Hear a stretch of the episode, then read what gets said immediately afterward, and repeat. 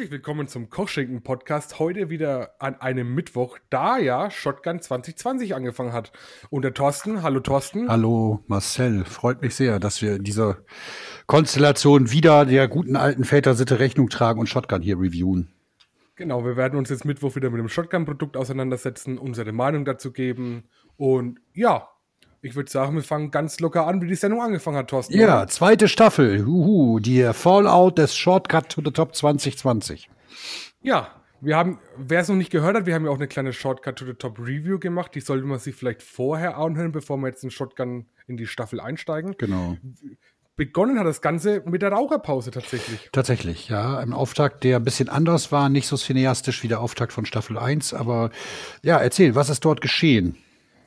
Ähm, Bobby hat im Endeffekt ja festgestellt, dass jetzt ein, äh, ein Machtverhältnis zwischen Frankfurt, Berlin und Bremen gibt. Genau. Was ich ein sehr witziges Dreieck finde, wenn man es auf der Landkarte sich mal anschaut. Habe ich noch gar nicht gemacht, aber was, was ergibt es für eine Form? Es wird ein Dreieck oder? Es wird schon ein Dreieck, aber es ist riesig. Also das ist ja Heiligsblechle. Also es ist ein riesigen Machtdreieck, wenn man das mal so mhm. nennen möchte. Okay. Und auch Norman wurde dann gefragt, was äh, puh, wo kommt schwerer Humor aus so. Fandest du? Ähm, ich finde, also, ich finde, das war wieder so eine Art den guten Norman. Der wird ja so ein bisschen gemobbt, ne? So der der Junge aus der Provinz und so, ja. Ja, er kam, er kam ja auch laut dann aus Metwurst, was ich. Äh, ja gut, das ist ja das ist wirklich so ein bisschen äh, Pipi-Kaka-Humor, ne? Ja, naja, fand, fand bestimmt einige Leute auch ganz witzig. Ich musste auch kurz schmunzeln und dann, ja, gut. Den Witz schenken wir uns an der Stelle. Alles gut. Ja, genau. Es wurde eigentlich doch nur mehr oder weniger festgestellt, dass äh, jetzt Mikey Shortcut gewonnen hat und der eigentlich auch keine Bedrohung ist, auch nicht wie der schwarze Schwan, der wieder kurz erwähnt wurde. Ja, aber Ma Mikey ist ja auch Alkoholiker, ne? Und äh, ja, so, ja, ja. Zu Recht. Also. Ja. ja, aber dass sie das mit Norman Harris machen, ich finde, es wird immer mehr deutlich, dass er eigentlich, äh, dass es immer nur wieder, das haben wir auch schon mal gesagt, an dieser Stelle, dass es nur ein Zweckbündnis ist und äh, der gute Norman Harris wird irgendwann aus dieser ganzen Konstellation meiner Meinung nach, wenn man der normalen Wrestling-Logik folgt, als äh, großer Star herausgehen, ne? Also, ähm, wir kommen ja später auf jeden Fall auch noch auf ganz viele Norman. Sag mal, Norman war jetzt sehr präsent in der Folge, obwohl er kein einziges Wrestling-Match hatte. Ja. Aber dieses immer wieder Norman anteasern, immer wieder Norman anteasern, äh, auch jetzt dann später mit der Bastards-Promo, die er äh, enthüllt hat, dass doch Echelle und die Gruppe um Bobby Guns ja doch gemeinsames Geschäft machen und ihre Linien ziehen wollen, wie wirkliche Straßengangster mehr oder weniger, finde ich, Norman ist immer so ein bisschen der Mann, den man auf jeden Fall beobachten sollte, in, ja, in beiden so, Gruppierungen er könnte so der Kronprinz werden, ne? So, wenn man sich so. Ja. Es, es, erinnert mich so ein bisschen an die, an die Erzählstruktur auch der Serie Vier Blocks in, in, in einigen Einzelheiten, äh, wo es auch einen kriminellen Clan gibt, der glaubt, alles unter Kontrolle zu haben. Es gibt immer Ausreißer nach oben und so weiter. Ja, ich finde es ich find's ganz spannend, dass man diese mafiösen Strukturen hier geht und äh, da passt Meteor natürlich super. Ne? Ja, hat auf jeden Fall was. War auf jeden Fall ein ganz interessanter Einstieg für Shotgun, muss ich sagen. Ja, kann man so sagen. Weiter ging es dann gleich auch wieder mit einer kleinen, mit einer kleinen Matt, sag ich mal. Und zwar war der liebe Alpha Kevin und der Gewinner des Shortcut to the Top Matches, Mike Schwarz, zu sehen. Ja. Die beiden Jungs haben mal richtig gepumpt. Die haben richtig gepumpt und ich finde ja diese, diese Home-Story-Geschichten, diese Underdog-Geschichten, das haben wir ja in der WWE schon gesehen. Das haben wir in vielen anderen, in der AEW, wir haben es überall schon mal gesehen, TN, TNT Wrestling oder wie immer sie auch heißen, TNA, so ist der aus. Ich finde das sehr charmant und äh, es verleiht dem Charakter äh, so ein bisschen Tiefe, ne? Ja, ich finde es ganz charmant, aber das, das ist halt wieder dieses Problem mit, ähm, mit Alpha Kevin vielleicht. Was heißt Problem? Die Ausrichtung des Charakters passt nicht zu dem Stand, wo die beiden gerade rumschwimmen. Und das ja, ja, ja. ein bisschen problematisch. Ich glaube, wir haben ja auch schon bei der Shortcut-Review gesagt, dass wir hier so eine Art Not-Contender haben, ne? Ja, es fühlt sich immer wenig, also es fühlt sich noch nicht danach an, dass ich sage, wow, der Mikey geht jetzt pumpen, Mann, Mann, Mann, aber der und Bobby die Fresse polieren. Genau, ja.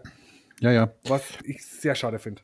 Ja, äh, man wird sowieso sehen, wo das hingeht. Und ich glaube ja halt, ähm, es ist, es, es ist halt in der Mangelung der Tatsache, dass eben Carano als Karatgewinner nicht verfügbar ist.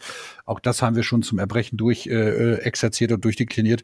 Ähm, fehlt es einfach an Main Event Material. Ja, da wird es auch, glaube ich, auf äh, nähere Zukunft nichts geben oder niemand bei der WXW gerade im aktuellen Kader sein, der den Platz auch einnehmen wird. Ja, naja. Es ist leider Leider, leider traurig. Ja. Naja, gut. Aber wir haben ja die Ära Bobby Guns, das wissen wir ja. Aber äh, trotzdem sehr schönes Ding. Also muss ich, hat, hat Spaß gemacht anzuschauen, war auch super witzig wieder, aber es ist einfach, ha, das um den, um den Shotgun-Title und ich würde es unglaublich abfeiern. Ich glaube, ja. mehr, mehr möchte ich da, mehr, mehr, kann man dazu auch nicht sagen. Mhm. Okay. Wollen wir weitermachen? Es kam Sehr auch nochmal zum, zum dritten, zur dritten Matz und zwar war der gute Jan Simmons bei unserem sportlichen Leiter auf Vertretung absolut Andi im Büro. Und äh, der Jörni hat mehr oder weniger ja gesagt, äh, so richtig Bock auf Wrestling hat er ja nicht. Und nee. die Auszeit hat ihn ja so gut getan. Ja. Aber Andy hat ihn halt so ein bisschen gekitzelt. Hey, du willst wieder Leute bestrafen und sie verkloppen. Und äh, er hat so wieder so ein bisschen das Feuer geweckt. Und ich finde auch da eine ganz interessante Charakterentwicklung, weil sie war, sie war organisch und nachvollziehbar. Jon Simmons, der ja vom großen Ziel gescheitert ist, das diesjährige Karat zu gewinnen, wird hier vom sportlichen Leiter der WXW, der ja schon mal das Karat gewonnen hat, so ein bisschen angestachelt und gesagt, hey, da ist irgendwie noch so Feuer in dir, du kannst es noch. Und äh, ja, ich fand das an der Stelle sehr gutes Charakterwork von Jon Simmons tatsächlich. Ja, äh, mir hat auch Andy tatsächlich, nachdem ich ja gebeten habe, eigentlich Andy nicht mehr in der Rolle des sportlichen Leiters zu sehen. Also wir hatten ja im Endeffekt zwei Andy-Skits und der so in diesem in dem Zusammenhang fand ich auch dieses What Would Batista Do einfach mal. Ja, ja, ja, ja, ja. Das, das, das spielt, glaube ich, auch so ein bisschen äh, auf äh, äh, ähm, so ein bisschen auch auf seine, seine Twitter-Geschichten an, ne? Ja, es, es, da hat halt Andi auch Sinn gemacht, weißt du, der sportliche Leiter, der schauen muss, dass eine Show läuft, wie es läuft, dass er auch Topstars wie Jörn Simmons ja zurückbringen muss, wo ja auch noch eine Feder aussteht. Da fand ich Andi, da war es wirklich richtig gut. Mhm. Ja, Aber definitiv.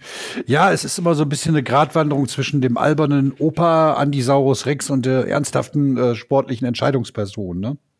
Ja, und vielleicht sollte man dann doch ein bisschen doch mehr auf dieses, ich bin wirklich der sportliche Leiter und man muss halt irgendwo jeden gleich behandeln. Man kann ja als sportlicher Leiter das auch anders lösen, außer immer affig zu sein, sondern einfach seine Heels mal Top-Faces gegenüberzustellen oder irgendwas.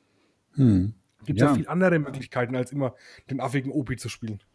Ja, absolut. Ähm, wie weit äh, siehst du, ähm, wie weit siehst du den Andi da als ernsthaften noch In-Ring-Performer? Das ist genau das Problem, was ich mit der Rolle habe. Ähm, ich, ich weiß nicht, ob was mit Carsten Beck ist. Es, es weiß ja einfach niemand. Mhm. Aber ähm, Andy als Performer ist halt für mich gerade das Problem. Warum sollte er antreten, da er ja einen anderen Job fokussiert? Außer, klassisch gesehen, macht man ja sowas dann immer mit einem Heel-Turn und dann müsste er gleich auf Bobby gehen. Eine andere Möglichkeit sehe ich gar nicht. Eigentlich ja. Die Frage ist natürlich nur, ist er wirklich äh, ein Heel-Turn oder könnte man es auch so verkaufen, dass er sagt, äh, ja, hier, ich ähm, weiß ich, als sportlicher Leiter, es kann ja sowieso keiner von euch, muss den Papa mal machen. Ja, ich, das, Ausnutzung der Macht als Good Guy zu verkaufen, ich kann es mir nicht, also ich, bestimmt geht es, also mhm. bestimmt mhm. geht es, aber ähm, ja, nimmt man das Andi ab? Nee, du hast schon recht. Wahrscheinlich wird es da, wird es da einen Heel-Turn geben müssen. Ja, aber dann haben wir auch wieder Heel gegen Heel und Andi wird, denke ich, im Jahr 2020 so schnell nicht mal an den Titel kommen. Ich glaube, die Tag-Titles waren wirklich das höchste der Gefühle, was er erreichen konnte in dem aktuellen Charakter. Mhm. Aber never say never. Das ist das. Da wir eh gerade dünn besetzt sind in der, in, in der Kategorie Main Event, dann never say never. Ja, schwierig. Was meinst du denn, wo geht denn die Reise mit dem, mit dem, äh, mit dem guten Mikey hin? Mikey wird das Match verlieren. Also, wenn Mikey das Match gewinnt, ne, also, puh, das äh, ist, ich kann es mir nicht vorstellen. Also, es gibt für mich so viele Möglichkeiten. Also, die Möglichkeit, dass Mikey gewinnt, schließe ich jetzt mal aus für mich. Meinst du ehrlich oder meinst du, die, die trollen uns wirklich so? Ich hoffe, dass sie uns nicht trollen, weil immer wieder zu trollen beim Wrestling, irgendwann verliert man dadurch vielleicht auch mal den einen oder anderen Zuschauer. Hm. Also Mike, da waren so viele Contender da und Mikey äh, soll dann den Titel holen oder was. Also puh. Schwierig, ne? Ja. Aber sie müssen halt irgendwo länger was vorhaben mit ihm, oder meinst du, siehst du das anders? Ich frage mich eh, warum Mikey und der Alpha Kevin so prominent an der WXW wieder aufgetaucht sind. Also solchen Charakteren muss man auch wirklich mal ganz hart sagen, dass mehr oder weniger teilweise aus mangelnder äh, Alternative einfach wieder da sind. Die haben am, ich war ja am letzten zurückliegenden Samstag in Kutenholz, da werde ich an anderer Stelle noch mal ein bisschen was zu sagen, aber da haben die beiden zum Beispiel den Main Event bestritten und ihn auch gewonnen, ne? Ja, und das, ähm, das finde ich schon sehr erschreckend zu sagen, wenn man bedenkt, dass unter Jakobi vielleicht noch solche Jungs ausgemustert wurden oder gesagt hat, mal gut, jetzt ist Schluss, vielleicht mal für, für einen Shortcut-Auftritt oder so, ist ja gut. Ja. Und äh, im Jahr 2020 unter anderer Führung der WXW spielen die beiden im Main-Event mit. Wobei man natürlich auch sagen muss, und das habe ich, äh, ich habe mich am Wochenende dort ähm, in Kutenholz auch mal mit, mit Felix Kohlmilch, Dennis Birkendahl und einigen anderen unterhalten, wobei man natürlich auch sagen muss, dass die WXW im Moment halt auch aus wenig, und das zieht sich von mir für meines, meines Erachtens auch so ein bisschen durch das aktuelle Produkt, sie machen aus wenig oder sie bemühen sich aus wenig trotzdem eine ansprechende Show zu generieren, ne? Ja, um Gottes Willen, das, das, das, das machen sie schon gut. Also es, es zeigt ja auch, glaube ich, vielleicht dadurch, dass du, noch, dass du noch eine Shotgun-Staffel überhaupt produzierst, dass die erste ganz gut ankam und auch Shortcut doch von den Einschaltzahlen vielleicht gar nicht so schlecht, weil ich meine, ich habe meinen Platz auch bezahlt, dass ich sehen wollte. Also von ha, daher. Habe ich, hab ich im Abspann gelesen. Ja. ja. Von daher haben wir ja, Nina und ich, äh, für, für einen Kochschinken-Podcast quasi ähm, die Plätze gekauft. Und ich war, und also ich finde, Shortcut war im Nachhinein auch für das, was sie gemacht haben, ganz gut. Ja. Aber die, die Also Dennis Birkendahl, falls du das hörst, ähm, ich fand es tatsächlich, auch wenn man es in der Review vielleicht anders äh, wahrgenommen hat, ich fand äh, das Shortcut tatsächlich ganz gut. Ja, das ist, manchmal ist es auch ein bisschen Impuls einfach. Also hätten wir das am Freitagabend aufgenommen, danach wäre die Review ganz schlimm ausgefallen. So muss man einfach sagen, naja gut, Mikey gewinnt das Ding. Es haben sich auch super viele Leute drüber gefreut, wenn man es gelesen hat auf Twitter oder auf Facebook mhm. oder auf Instagram. Also, das ist halt wieder dieser Maßstab zwischen, ich gönn's dem und hat es verdient. Das ist halt auch so ein ganz kleines, so ganz kleine äh, Schneidewage, wo man sagt, ja. in welche Richtung soll man Es ist ja auch bei, bei, bei gerade bei Wrestling immer sehr viel von, von der, äh, sagen wir, von der eigenen Rezeption des jeweiligen Wrestlers abhängig. Ne? So, es gibt halt ein paar Sachen, finde ich, im Wrestling im Allgemeinen, auf die kann man sich immer einigen. Also ich glaube, dass niemand, zum Beispiel, jetzt mal ein ganz cooles Beispiel, niemand geben wird, der sagen würde, dass Katsushika Okada ein schlechter Wrestler ist so. Aber nichtsdestotrotz ist es immer so vom persönlichen Gusto abhängig. Und ich bin halt gespannt, wo die Reise hingeht. Ne? Da muss es halt einfach abwarten. Also, wie gesagt, ich, das Match, um Gottes Willen, das wird, denke ich, auch ähm, bei Shot, Shotgun hoffentlich auch noch passieren. Ja. Nachdem man bei der nächsten Shotgun-Ausgabe auch äh, Bobby gegen den Alpha Kevin wresteln wird. Ja. Also, das hat das Segment war auch wieder so, weil, wusste ich jetzt auch nicht, wohin sie damit wollen, dass Maggot den Zigarettenautomat aufbrechen wollte. äh, gut aber wir, wir werden es einfach sehen müssen. Das ist das Spannende ja am Wrestling. Mhm. Wir können uns so viel einbilden, was passiert. Und im Endeffekt kann von einem, ein, von einem 3-Sekunden-Match bis zu einem 60 Minuten absoluten 5-Sterne-Klassiker äh, alles passieren. Also, ja, wenn wir, wir einfach das. sehen müssen, wo die Reise, wo die Reise mit äh, Mikey, Bobby, Kevin, wie sie auch alle heißen, hinführen wird. Genau. Dann lass uns doch mal weiter in der Sendung machen. Was passierte dann? Okay, dann hatten wir noch immer noch mal einen kurzen Einspieler, also äh, mit ähm, Einspielern und alles hatten sie, haben wir uns auf jeden Fall satt gesehen zu dem Zeitpunkt, fand ich. Der gute Dennis Zinner, Dan Man, ähm, hat Maros Al-Ali um ein Match gebeten und der hat ihm dann gesagt, er soll mal Meister oder irgendwas sagen. Ich habe das Wort gerade, ist mir entfallen. Ja, irgend sowas, ja, ja, ja. Ja, und ähm, mehr oder weniger war das dann die Geschichte, dass die später noch ein Match haben. Also nichts Weltbewegendes, hat den Al-Ani-Charakter wird das ja schon dargestellt. Ja, der Al-Ani Al -Ani als solcher ist für mich sowieso der absolute Gewinner dieses Shotgun-Formats. Das haben wir an dieser Stelle schon mehrfach gesagt und der hat sich so, so, so sehr verbessert, der gute Marius. Also das ist schon eine tolle Entwicklung, ne? Ja, sehe ich auch so. Und dann kamen wir eigentlich zu meinem Highlight, der beiden Shotgun-Ausgaben. Und es war zwar das erste Intergender-Match, mhm. auch sehr passend zu eröffnen, ja. äh, mit der Intergender-Regel, die ja gehoben wurde zwischen ähm, Sebastian Mudo und Stephanie Mays. Stephanie Mays, genau. Ich fand hier, ähm, ich habe es ja schon mehrfach gesagt, ich finde Intergender Wrestling, es ist, ich weiß, warum sie es im Moment machen. Ich persönlich persönlich gibt es mir nicht so viel, aber hier muss ich tatsächlich sagen, war ich überzeugt davon, wie man das Ganze nachher auch gemacht hat. Also sie haben sich ja beide diesen krachenden Kick zum Ende hin verpasst, waren beide ausgenockt, es gab einen Doppel-Knockout, also No Contest sozusagen und hinterher haben sie überlegt, ja, wir können ja zusammen vielleicht noch was erreichen, weil wir haben einen ordentlichen Wumms, machen wir doch ein Tag-Team. Interessante Entwicklung an dieser Stelle. Ja, und ich glaube auch tatsächlich, dass es ein, ein heißer Pick vielleicht sogar wäre, der für die Tag Team Titles antritt, wo wir ja auch gerade bei dem Thema waren oder mhm. was auch mal bei, später bei dem Thema ja noch sind, dass die Tag Team Division jetzt auch nicht so pralle ist. Jetzt auch dadurch, dass die Prügelbrüder mehr oder weniger als äh, um den World Title irgendwie mitkämpfen oder zum Teil mitkämpfen. Mitmischen kann man, glaube ich, ganz gut sagen. Ja, ja oder ja, ja, glaube mitmischen ist das beste Wort. Ähm, ist es schon auf jeden Fall eine ganz interessante Sache, das Intergender. Wrestling dann doch noch mal noch ein Stück verschachtelter zu verpacken. Also das macht, finde ich, eigentlich eine ganz gute Idee, muss ich sagen. Ja, wie gesagt, ich sagte es ja an dieser Stelle schon, genau. Und das, äh, für mich hat es auch, mich, mich hat das, äh, ich fand das glaubwürdig. Ich finde, die beiden sind, wie man so schön sagt, legit. Und äh, ja, äh, da hat mich Fast Time Mudo, da war ich erst noch ein bisschen skeptisch, weil ich ihn ja auch nicht anders wie du, nicht aus früheren Zeiten kannte. Aber da haben mich die beiden echt mit der Charakterarbeit an dieser Stelle auch durchaus überzeugt. Ja, äh, taktisch kluges Match fürs erste Intergender. Ja, und gut, und gut gebuckt, ne? Also muss man auch sagen, hat mich auch sehr überrascht, das Ende. Mhm. Aber im Nachhinein betrachtet, glaube ich, konntest du nichts Besseres machen tatsächlich. Genau, da können wir uns voll drauf einigen. Sehr schön. Mein Daumen hoch dafür. Ja, definitiv. Okay. Danach ging es wieder in eine kleine Matz und zwar war ähm, Isel zu sehen. Und ähm, Metehan sprach mit ähm, iTouch und Abdul darüber ja, dass man auch über, ging auch wieder über das Intergender Wrestling, was ich, was, wo wieder der Faden aufgenommen wurde, dass man ja keine Frauen schlägt und mhm. es würden, würden die zwei die Hand gegen, ähm, gegen die, ihre eigene Mutter erheben oder irgendwas, was man ja beim Shortcut im Nachhinein auch ganz schön gesehen hat, mhm. weil wen wollten sie nicht eliminieren? Ich glaube, Steffi haben sie aus Versehen eliminiert und Kelly hat dann beide eliminiert. Mhm.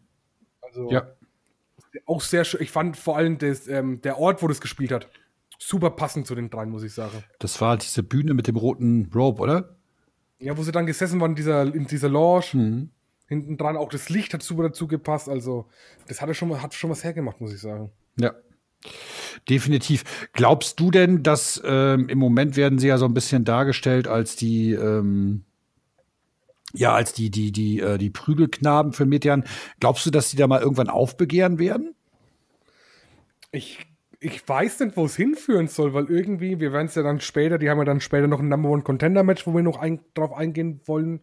Aber ich weiß nicht, also, wo, wo, hm, das ist für mich so ein, so ein Aufbau, der, ich verstehe, okay, ich verstehe es nicht und ich verstehe es. Also, mhm. Wird jetzt als der naja. Als der Babo. Ja, er ist halt jetzt der Babo, der Babo, ähm, dargestellt und erklärt den Jungs immer, was wichtig ist und die machen im Endeffekt alles falsch. Ja. Es und, erinnert und, so ein bisschen. Und sie kriegen immer was aufs Maul, ne? Von ja. ihm. Ja. Es erinnert so ein bisschen an das Monday Night Messiah Gimmick von Seth Rollins aktuell, fand ich in ganz, ganz wenigen Zügen tatsächlich. Ja, ich äh, verfolge zwar WWE aus Gründen nicht mehr so sehr, aber ich weiß genau, was du meinst. Und äh, ja, kann man machen. Also ich finde es auch nicht schlimm, aber sie sollten auf jeden Fall irgendwann mal anfangen zu gewinnen, wenn sie schon so viel gerade bekommen. Das ist genau mein Problem an der Stelle und wir können ja hier von mir aus ruhig mal den Bogen zum äh, zu dem Intergender äh, äh Match äh, ähm, äh, Quatsch, zum, zum Number One Contender Match schlagen. Äh, ich persönlich, sie werden wie die letzten Deppen dargestellt, ne? Ja, es, es ist halt, also, ich verstehe das, dass die im März debütiert sind und gerade, glaube ich, gefühlt ihr drittes Match bei, bei WXW hatten. Das erste haben sie gewonnen, das zweite haben sie verloren. Hm. Im Shortcut sind sie nicht ganz so weit kommen und, im, und das vierte haben sie dann auch verloren, jetzt mehr oder weniger. Ja, Aber in Kutenholz am Samstag wurde Abdul auch als Super Mario empfangen mit seinem Schnauzbart, ja.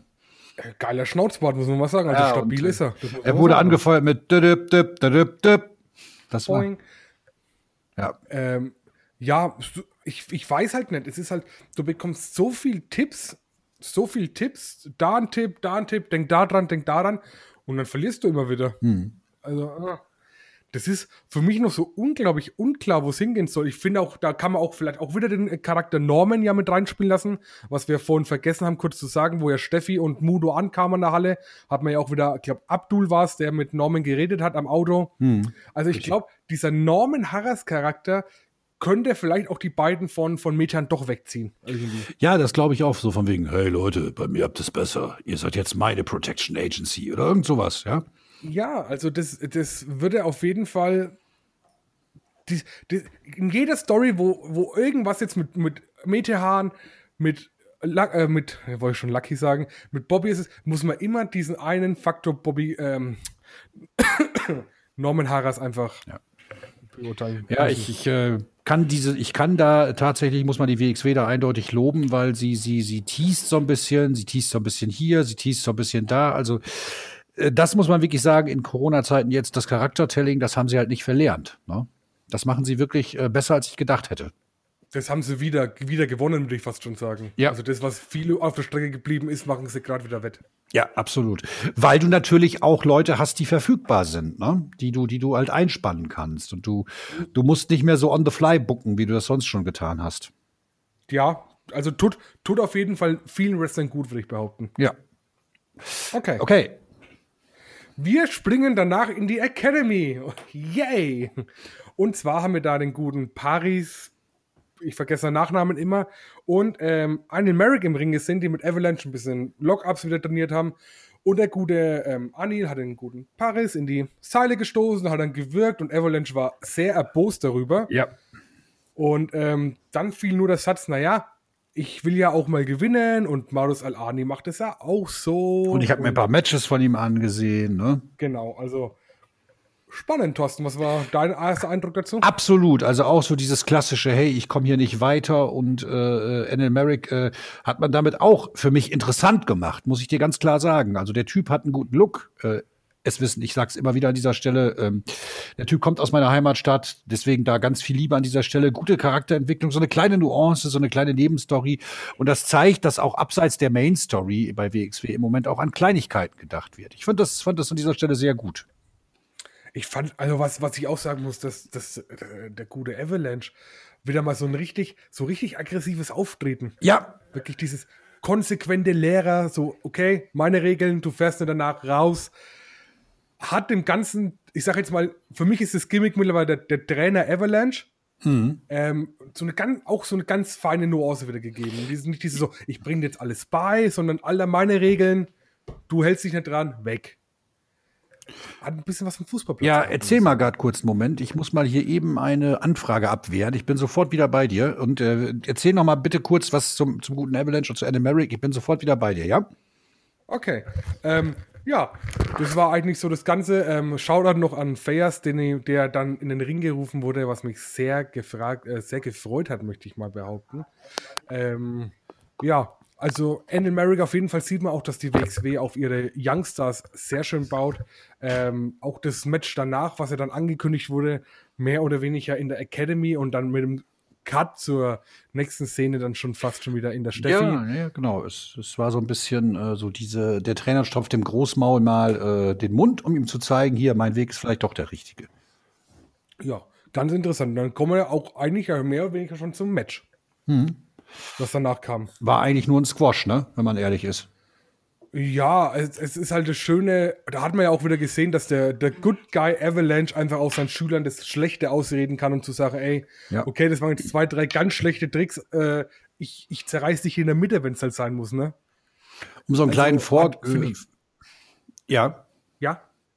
Nee, Avalanche hat auch zum Beispiel in Kutenholz ähm, in einem Tag-Team-Match, ohne jetzt groß spoilern zu wollen, äh, ist er dann auch in Trainerkleidung aufgetreten und hat seine Schützlinge gecoacht. Ne? Das war also auch sehr Also gut. mir, mir gefällt es total, dass man die, seinen Real-Life-Job, sage ich jetzt mal in Anführungszeichen, damit einbaut. ja, absolut. Also, ähm, das, und es ist sowieso, äh, ihr kennt das, ihr habt es ja auch an dieser Stelle schon gehört, ich äh, habe auch nichts als äh, Respekt für Avalanche über und ich finde, er ist ein ganz wichtiger, wichtiger WXW-Baustein. Das hat man hier nochmal rausge rausgestellt. Ne? Ja, schönes Match, kurzes Ding. Avalanche gewinnt nach der 30er-Bomb. Gut, äh, war alles richtig, würde ich mal behaupten. Ja. Und er scheint dann Enel Merrick auch wieder auf Kurs gebracht zu haben. Ne? So. Er hat ihn quasi das Böse rausgequetscht nach der 30er-Bombe. Ja, in der Tat. Also da möchte ich auch nicht drunter liegen, du. Puh. Äh, da, also da hatte ich jetzt auch nicht, nicht, nicht den größten Bock, muss ich sagen. Ich bedenke, dass Jon Simmons beim Karat das Ding dann vom, von der doppelten Höhe genommen hat auf, auf von der, bei der Treppe.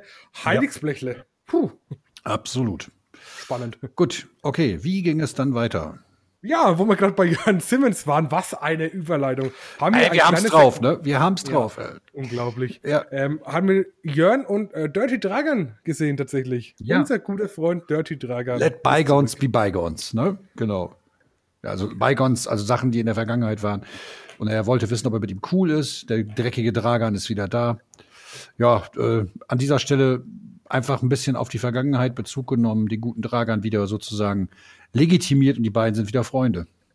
Ja, was doch auch ganz schön ist. Ja. Was auch schon wieder, wobei ich, wenn ich Jörn Simmons immer anschaue, solche Momente sind, wo ich mir denke, so, der könnte jeden Sekunde zuschlagen. Ja, Alleine absolut. Ah. Der hat so diesen Psychoblick, den man auch vielleicht äh, in höheren Sphären von so Wrestler wie Tommaso Chiamba kennt, ne?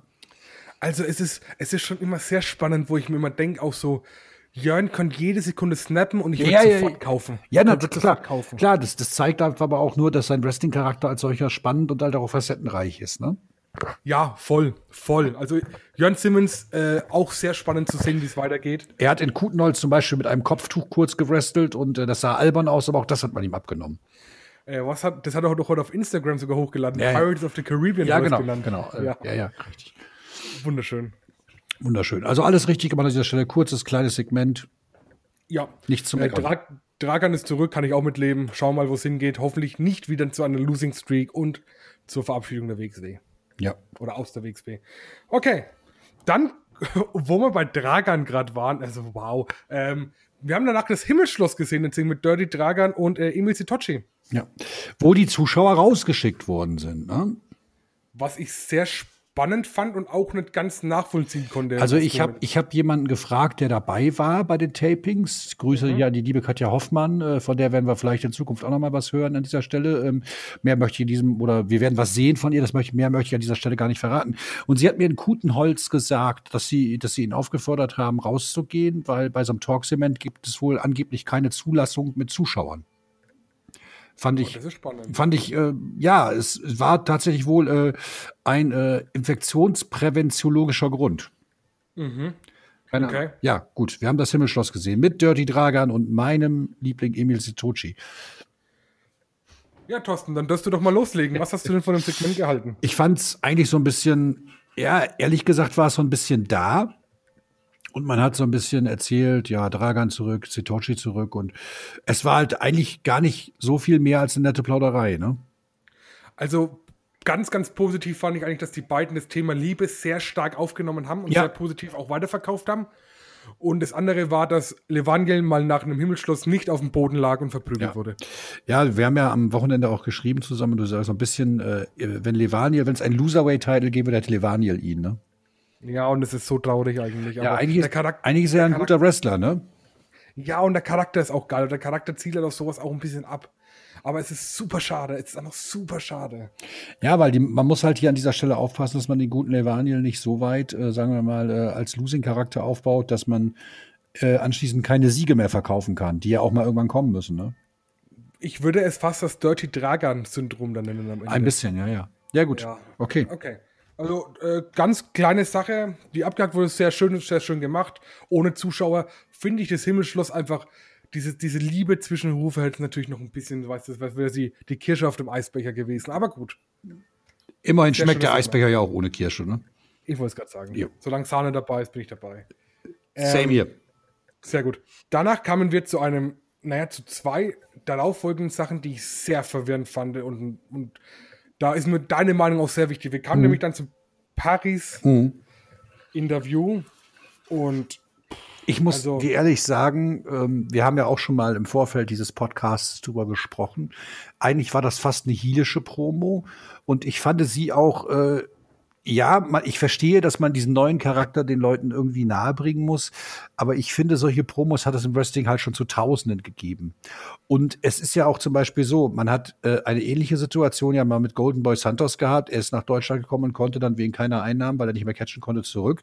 Das hat man eben nicht aufgenommen. Und äh, bei Golden Boy Santos ist, der hat es ja über Twitter halt gesagt, das war für seinen Charakter viel interessanter als diese Promo jetzt mit Paris, die ich persönlich ein bisschen erzwungen fand. Also ich habe mich irgendwann, äh, sie hat mich richtig wütend irgendwann gemacht, so ein bisschen sogar. Mhm. Weil auch dieses, dieses künstliche Tränengelaufe dann am Ende. Und also ganz ehrlich, ich glaube, bei jedem Fly-In, der eine kleine oder klein größere Rolle bei der WXW hatte, war immer dieses, niemand hat an mich geglaubt, ich hatte kein Geld, ich kam dann rüber, ich habe gecatcht und gecatcht und gecatcht. Mhm. Also das habe ich, glaube ich, schon tausendmal ja, das gehört. Das ist das, was ich meine. Vielleicht ist diese Promo ja auch tatsächlich inspiriert von realen Ereignissen. Das wissen wir an dieser Stelle nicht. Und dann äh, müsste ich das, was ich gerade gesagt habe, auch ein Stück weit zurücknehmen, weil wenn es echt ist, dann haben sie es verdammt gut gemacht. Aber ich fand es irgendwo so ein bisschen, ja, ich fremdel ein bisschen mit dieser Promo, sage ich dir ganz ehrlich. Ja, ich, hab, ich, hab, ich fand es auch sehr unangenehm anzuschauen tatsächlich. Mhm. Und ähm, auch darauf dann kommen, dass äh, Paris von Jörn Simmons in gefühlt 20 Sekunden gesquasht wurde, finde ja. ich die Promo noch komischer. ja, sagen. absolut. Da hätte man dann schon ein bisschen Gegenwehr äh, mehr erwartet vom guten Paris, der sich ja auch hier gerne mal zeigen möchte. Ne?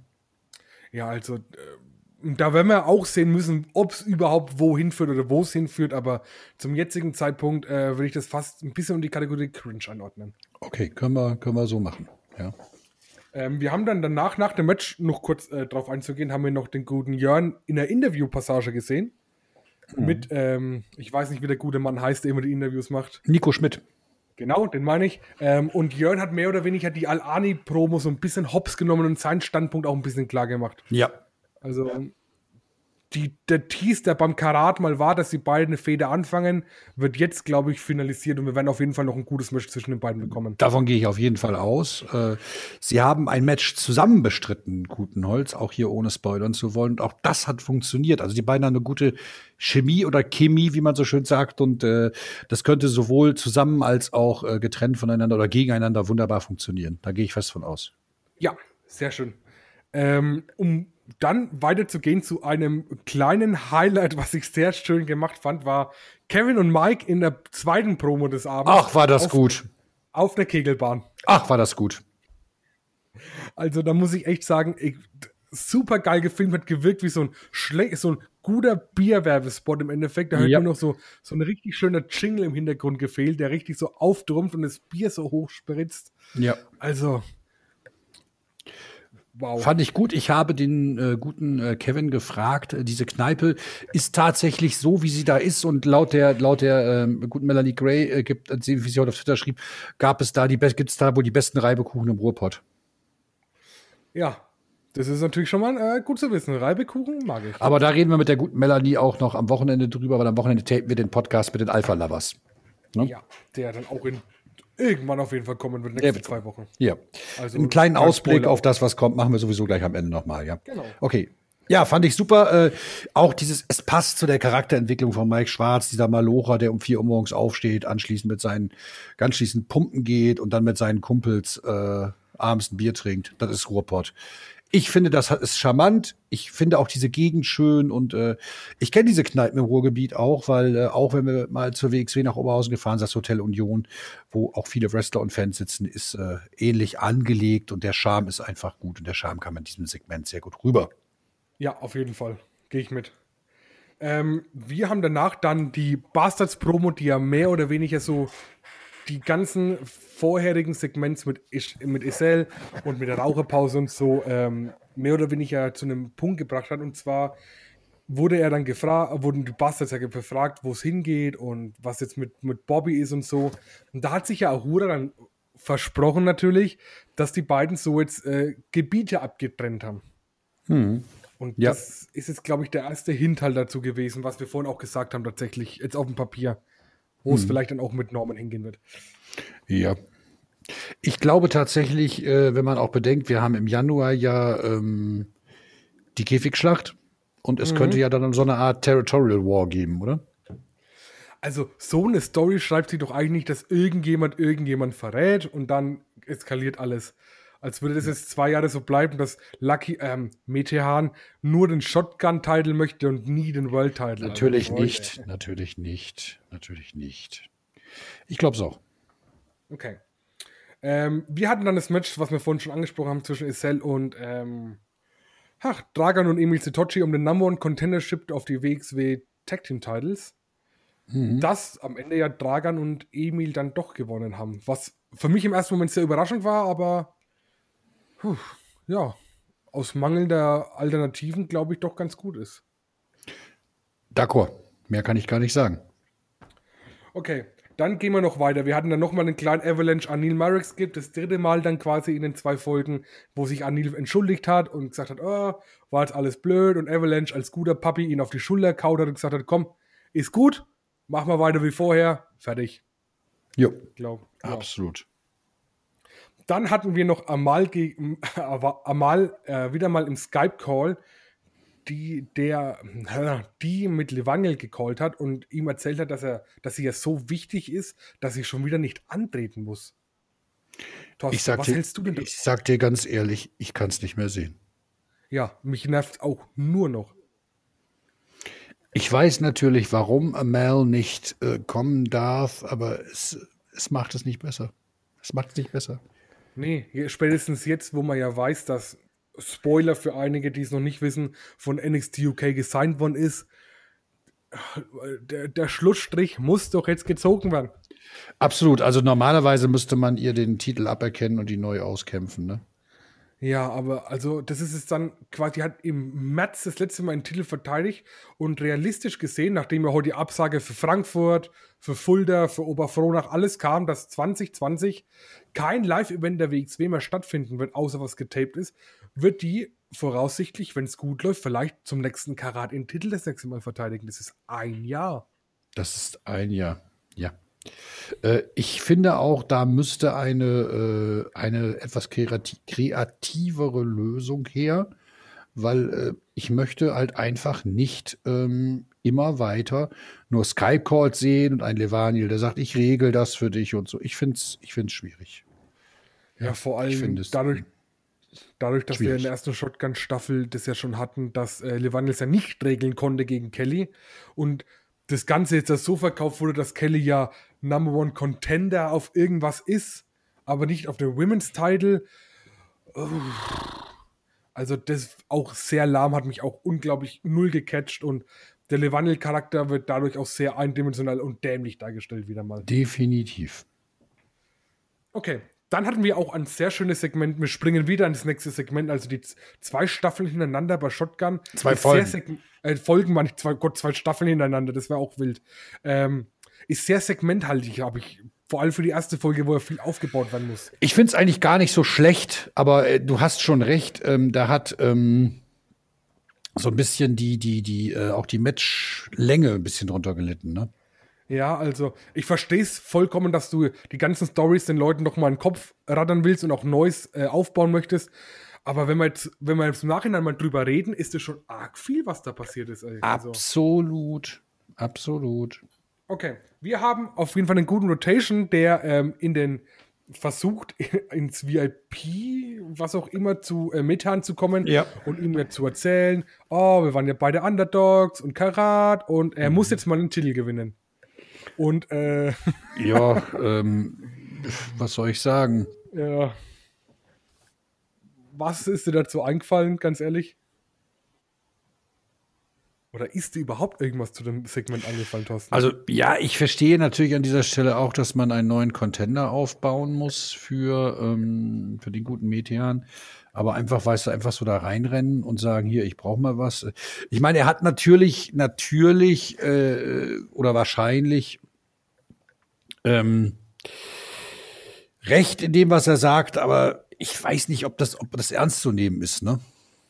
Also die Reaktion von Lucky äh, Metehan, mein Gott, ich werde es nie rausbekommen, glaube ich. Ähm, war, war alles sagen, also wie er ausgelacht hat. Also ich habe dann auch tatsächlich mitlachen müssen vom Laptop. Ja. Weil es ist so, als würde ich zu einem Arbeitgeber gehen und sagen, äh, hallo, ich äh, arbeite schon seit 13 Jahren und jetzt kann ich bitte auch mal bei euch arbeiten. Und die sagen, ja, kein Problem, fang morgen an. Ja, ja, genau. Es ist so ein bisschen unorganisch, dieses Segment, ne? Ja, vor allem mit Rotation. Rotation, der, der die, die Gefahr eingeht, von drei gleich äh, windelweich geprügelt zu werden, nur um zu fragen, ob der Heal ihm einen Title Shot gibt. Ha, spannend. Ja, spannend. Wir werden sehen, wo das hinführt. Ja. Wir hatten dann noch ähm, danach noch das letzte Match des Abends und das war Dennis Zinner gegen äh, Bade, Marus Al-Ani. Ja. Was Al-Ani auch wieder sehr überzeugend fand ich gewann. Und da bin ich, wie, da haben wir vorhin schon mal gesagt, da sind wir sehr gespannt, wo es mit Jörn Simmons hingeht. Al-Ani für mich im Moment der MVP bei, bei, bei der WXW. Definitiv. Wenn wenn es gerade einen Face-Champion geben würde, würde ich dafür plädieren, dass Marus Al-Ani schnellstmöglich Unified Champion werden würde. Absolut. So weit könnte man sich aus dem Fenster lehnen. Ja, und da könnte man eine wunderbare Title-Fehde mit Jörn Simmons aufbauen, der dafür aber Heel turnen müsste. Allerdings ist ja auch der, ich glaube, wir müssen uns auch so ein bisschen langsam verabschieden von der klaren Heel- und Face-Aufteilung. Ähm, ich finde ambivalente Charaktere durchaus spannend. Ja, äh, ja, ja, ja, ja. Ich glaube, dadurch, dass das Roster so dünn ist, glaube ich, ist es vielleicht auch gar keine schlechte Idee. Einfach zu sagen, den, den ich gut finde, gehe hinter den stehe ich halt. Dieses klassische Heel-Face, ja. Das wäre eigentlich auch mal ein eigener Podcast fast schon wieder wert. Schon eine Denkecke tatsächlich über das Tatsächlich, Thema. das machen wir. Das nehmen wir hier mal an dieser Stelle mal auf. Ähm, genau. Okay, wir hatten dann zum Abschluss noch zweimal Norman in zwei Segments wieder mal. Und das erste Mal war er bei Andy, der ihm von Norman, Norman schenkte ja Andy das Porträt und fragte, Andy, von der guten Katja Hoffmann gemalt? Von der guten Katja Hoffmann gemalt, tatsächlich. Ähm, und hat Andi ja gefragt, was jetzt, ähm, was jetzt für ihn ansteht. Und er sagte, naja, ich habe deine Akte vergessen. Geh mal die Akte holen. ja, da habe ich mich wirklich bepisst vor Lachen. Als, als wenn der Wrestler eine Akte hat, wo irgendwie ja. Win-Loss-Records drinstehen und so. Das fand ich schon großartig. Also ich habe auch so wie so eine, wie so eine, äh, wenn du dich irgendwo bewirbst, weil dein Lebenslauf ja. so drin ist. So eine Steckkarte vielleicht. Also. Ja, ja, ja. Das war schon gut.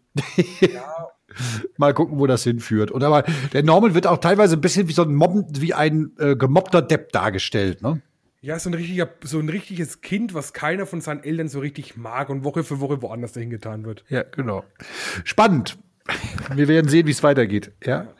Also anscheinend ist er ja dann aber doch nicht zur Academy gefahren, sondern ist erstmal zu einem guten Mädchenhahn gegangen und hat ihm eine schöne silberne Uhr überreicht. Ja, auch sehr spannend. Also vielleicht versucht, äh, ähm, vielleicht entpuppt sich Norman Harris hier als der ultimative Opportunist so ein bisschen so der, der Edge-Charakter, weißt du, ich nehme mir das mhm. und ich gehe jeden Weg, den ich gehen will und Hauptsache er führt zum Erfolg, weil er merkt ja langsam, er kommt in der Allianz und Bobby Ganz irgendwie auch nicht weiter, ne? Ja, nee, da, da, ist, da sind die Fronten, glaube ich, so verhärtet und ähm, ja, alles andere, glaube ich, muss man echt sagen, Norman ist wieder mal der Charakter to watch, auch fast schon wie in der ersten Staffel. Mit, mit Marius zusammen, glaube ich, sind das die zwei Charaktere, auf die ich mich am meisten freue, wo es hingeht tatsächlich. Okay, dann äh, sind wir auch mit unserer Review am Ende, oder? Sehe ich das korrekt? Ja, dann gibt es noch den äh, Aussicht in die nächsten Wochen. Mhm. So, so, ein Jingle können wir dafür auch mal bauen. Aussicht auf die nächsten Wochen. Ja. Ähm, also, ja, fang du an, hau raus. Also, wir haben in den nächsten Wochen ganz, ganz viele Sachen wieder geplant, in Anführungszeichen ganz viel. Wir tapen Ausgaben mit Joey Sensation, ein, äh, wo, wer sich noch erinnern kann, einer unserer ersten Podcasts bei der NGW tatsächlich, wo wir mal zu Gast waren, kurz mhm. vor Corona, um genau zu sagen, die letzte Corona-Show vor Corona. Ähm, es kommt zu uns die Alpha Lovers ins Interview. Melanie Gray und der Alpha Kevin, das werde ich am Freitag mit der lieben Nina aufnehmen. Und ich bin noch äh, an einem ganz heißen Ding dran und äh, ich habe auf jeden Fall eine Zusage vom guten Mike Ritter für einen Podcast, von dem, dem AEW-Kommentator auf TNT-Serie. Und wenn alles klappt, wird es ein Doppelinterview mit der deutschen Kommentatorenlegende Günter Zapf. Ja, also, um die ganze noch die Krone aufzusetzen, habe ich dann natürlich auch noch ähm, Bruder Chaos aktiviert. Hey, hey! Und dann wird auch endlich die legendäre Geschichte erzählt, die auch mal im Shoshi-Podcast angeteasert wurde, warum ich und Bruder Chaos beste Freunde für immer sind. Also, wenn das kein Grund ist, weiterhin Kochschinken einzuschalten, dann kann ich euch auch nicht mehr helfen. Dann weiß ich auch echt nicht weiter. Also, wir sind an Content dran. Äh, unterstützt uns weiterhin und unterstützt auch unseren Werbepartner Hanfusan mit dem Code Kochschinken. Äh, vorne das Koch, der Rest ohne Vokale kriegt ihr 15% off bei Hanfusan. So viel zur Werbung. Ja, also da kann man auch mal zuschlagen, wenn man, gerade wo eh Kopfschmerzen mehr da ist, ist so ein Hanföl mal ganz schön für die Schläfen, glaubt's mir. Okay, lieber Marcel, es hat mich sehr gefreut, diese knapp 45 Minuten hier mit dir zu reviewen. Und äh, ich würde sagen, dann verbleiben wir mit besten Grüßen und äh, good fight, good night. Wir sehen uns dann wieder in zwei Wochen, wenn es schon weitergeht, Thorsten. Bis dann. Ciao. Mach's gut. Ciao, ciao.